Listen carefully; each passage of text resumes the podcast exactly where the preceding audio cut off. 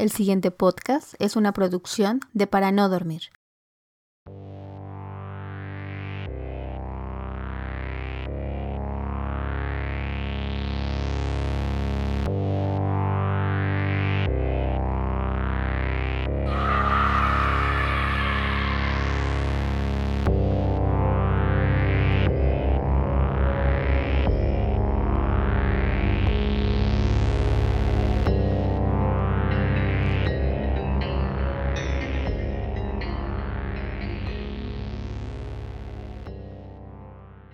El cuento de hoy se titula Reinvención.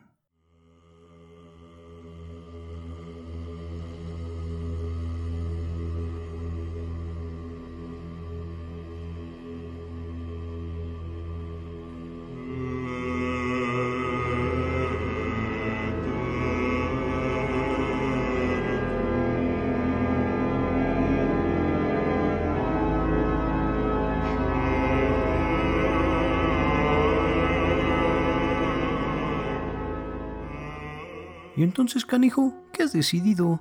¿Ya te di harto tiempo para tomar una decisión? ¿Decisión de qué? No sé de qué me hablas y no tengo tiempo para lidiar con esto. Contigo. Oh, ¿ya ves? ¿Ya te llevas? En vida yo siempre tuve tiempo para todos, para los enfermos, para los ciegos, para los hambrientos, incluso hasta los muertos, ya ves a Lázaro. ¿Y tú, el supuesto representante de Dios en la tierra? Que dicho sea de paso, no sé quién les dio el poder de autoproclamarse como tal. Mira que me apaja más bajo a esa indicación, ¿eh? Y tú, un hombrecito de carne y hueso, se da el lujo de no recibir a sus semejantes y peor aún, de negarse a hablar conmigo, y no por quien soy, ¿eh? Sino porque tengo algo bien importante para decirte. No, no sé qué pretendas, hippie, pero no me convencerás. Tengo una agenda muy, muy apretada como para perder mi valioso tiempo en escuchar tus patrañas. Ya, ya ves, otra vez usando el nombre de mi papá en vano. Mira, nomás porque él es bien misericordioso, que de ser por mí, ya les hubiera tirado su teatrito en un 2x3 y con el que nada más enriquecen ustedes, intentando tener el control, metiéndole miedo a todos. Mira, mugroso, si no tienes nada mejor que hacer, te pediré que te retires de la entrada, que si no te cierro la puerta en la cara, es, es por educación. ¿Educación dices? No manches, canijo.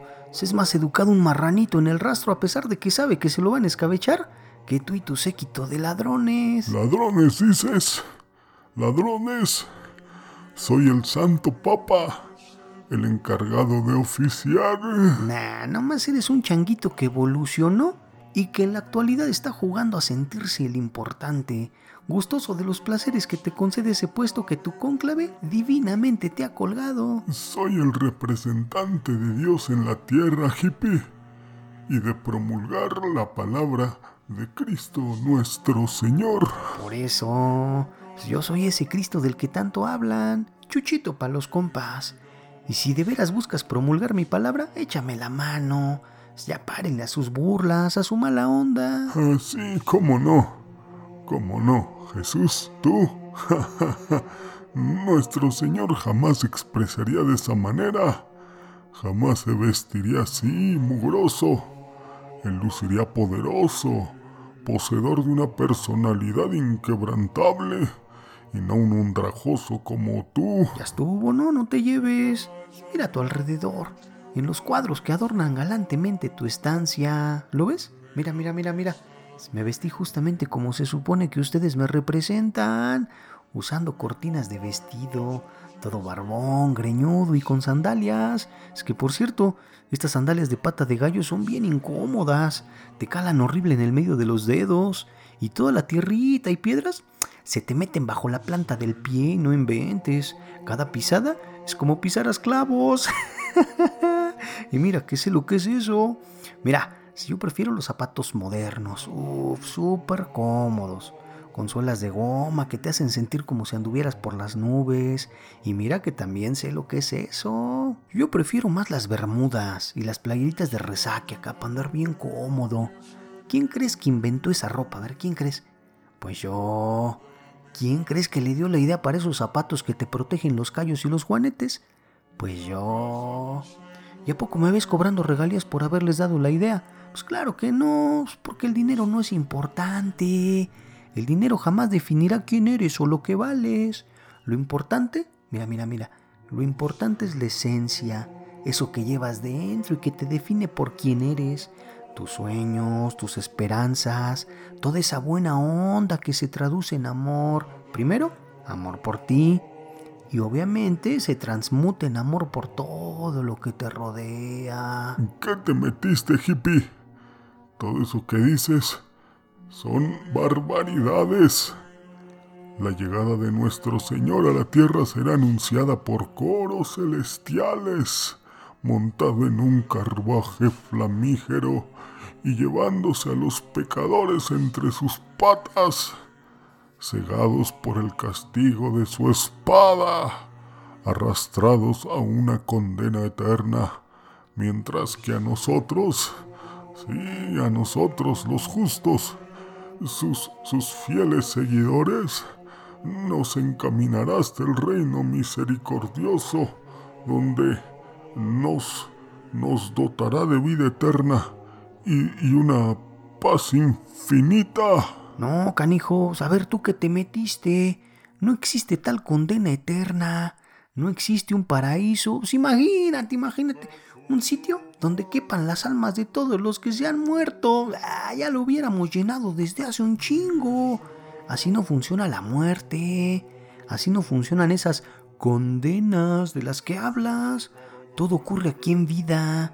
Nadie muere sin haber recibido su merecido, y no es ni bueno ni malo. Mira, solo es la cosecha de todo lo que sembraste. Si tiraste mala onda, pues mala onda es lo que recibirás.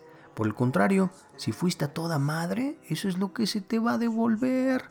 Es la ley del orden y el equilibrio, canijo. Que, para serte franco, son tantos en el mundo y los tiempos han cambiado desde que yo estuve aquí que pura mala onda es lo que hay. Por eso, a ver, por eso es por lo que he insistido tanto en tener esta charla, canijo. No, no, no. Las escrituras datan de tiempos inmemoriales y allí se plasman cosas diferentes a lo que estás blasfemando, mugroso. A ver, esas escrituras fueron redactadas hace un titipuchal de años. Fueron por la mano humana y para la comprensión del ojo mundano, yo jamás ni mi papá autorizamos eso.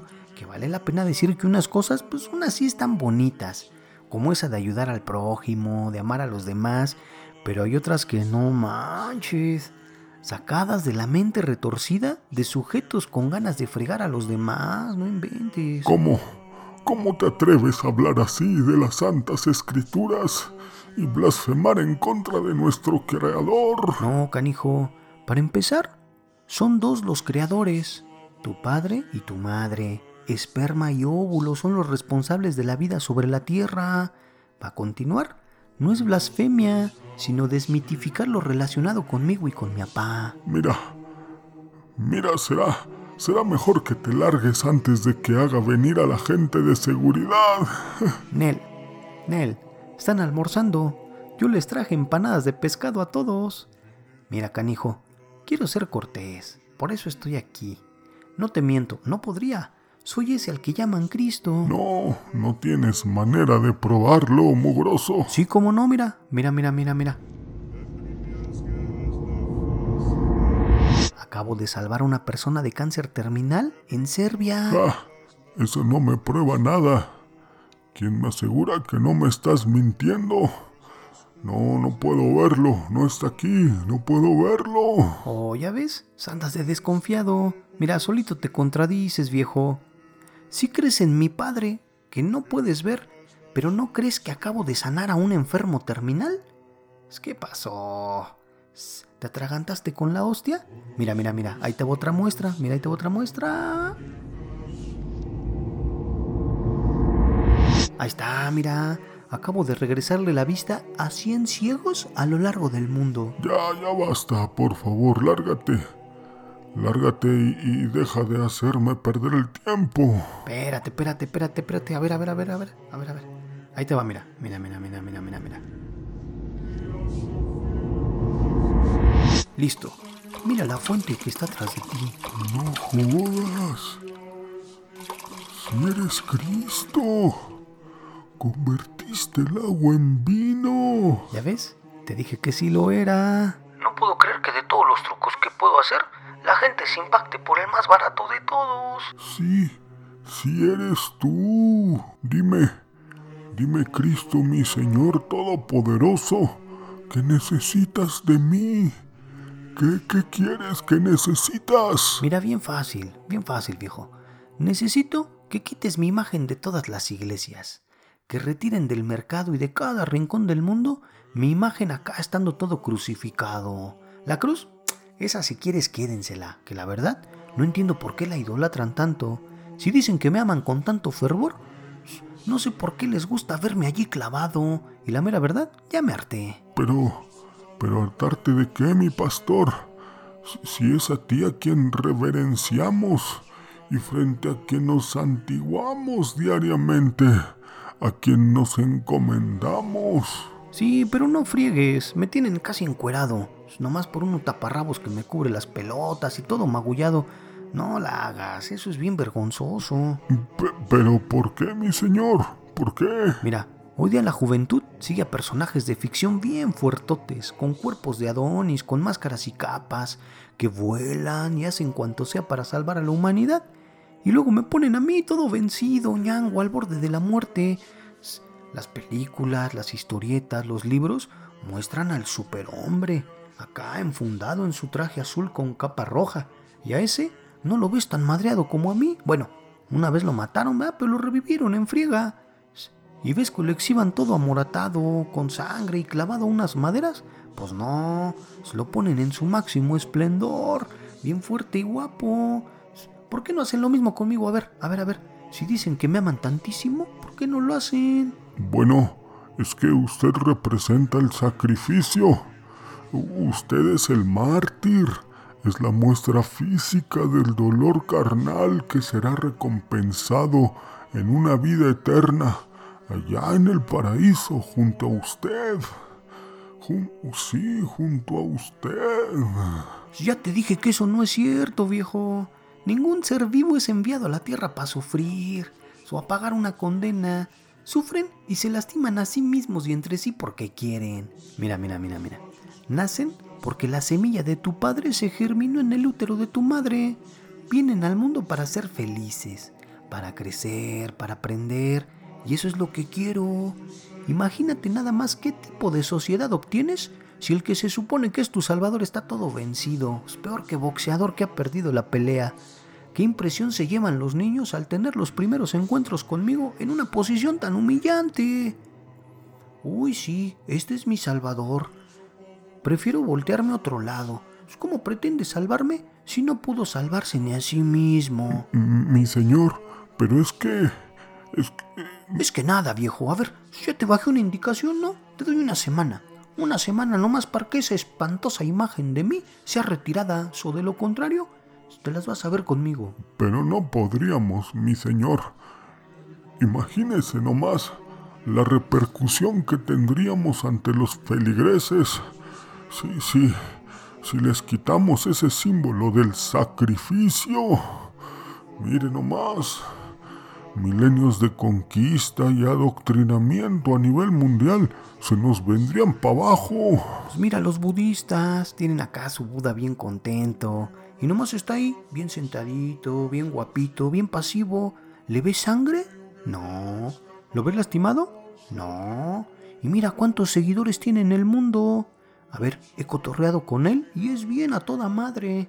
O a ver los satanistas, con su dios con cabeza de cabra, que también es bien cotorreador y se lleva la fiesta bien en paz. No se mete con nadie. O el Huichilopostli, que nomás quiere armar pleito y come lotes asados, pero aún así es a toda máquina. O el Hércules, que se la pasa acá de presumidote, pero sabe bailar bastante bien y a ninguno de ellos los ve sufriendo. Porque ellos sí, a ver, porque ellos sí.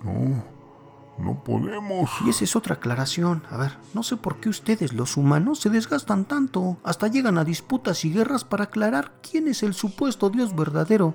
cuando entre nosotros la pasamos de lujo, con copas de vino, hidromiel o pulque. Y sí, todos, absolutamente todos somos verdaderos. El Dios en el que crea cada humano es el correcto. Siempre y cuando su fe more en su corazón, vamos a estar allí. Cualquiera de nosotros, cualquierita, cualquierita, siempre para atender sus plegarias, sus súplicas. Solo eso sí, deben saber pedir. En verdad, miren, no podemos bajar esa información a los feligreses o, o perderíamos seguidores. No podemos. No la hagas, viejo. Ya no estamos en esa época de, de oscurantismo donde necesitabas imponerte con castigos, con torturas. El poder de decidir es la mayor fortaleza del hombre. Y a pesar de que ustedes intenten promoverla mediante un supuesto libre albedrío, no la respetan. Así que ya te dije, y no pretendo rogarte, estoy avisando de manera cordial que mi imagen ante el mundo debe cambiar. Pues no. Y discúlpeme, mi señor, pero, pero el catolicismo se ha regido bajo esos estándares. Y, y no los cambiaremos de un día para otro. No. No, no, no se puede. No hay manera. Bueno, pues si esa es tu última palabra, juega, juega, nos vamos los chingadazos. Pero no digas que no te lo advertí, pinche viejo payaso.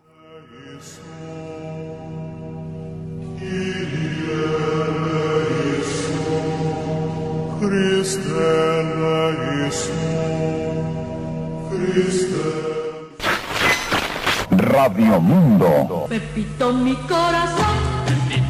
Pepito, Pepito de mis amores. XR.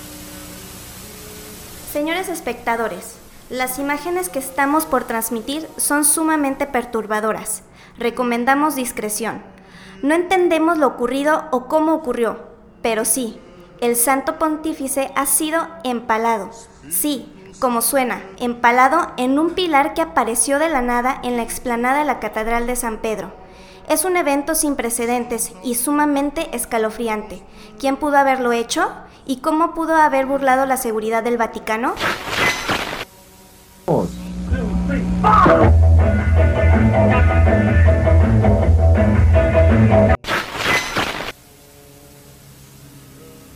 Señoras y señores, un hecho sin precedentes.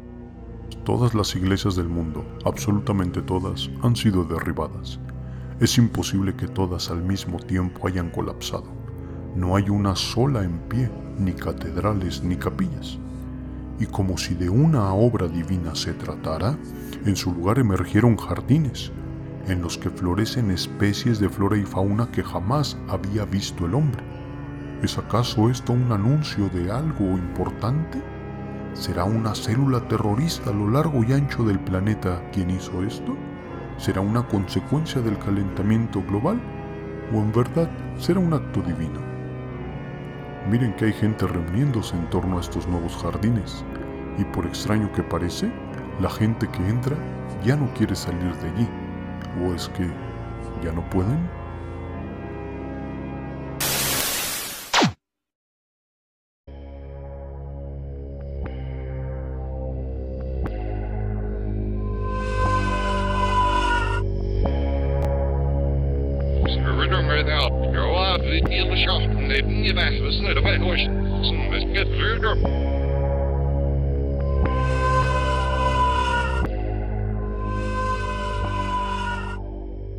No olviden seguirnos en nuestras redes sociales, tanto en Facebook, Instagram y YouTube, buscándonos como para no dormir. Gracias.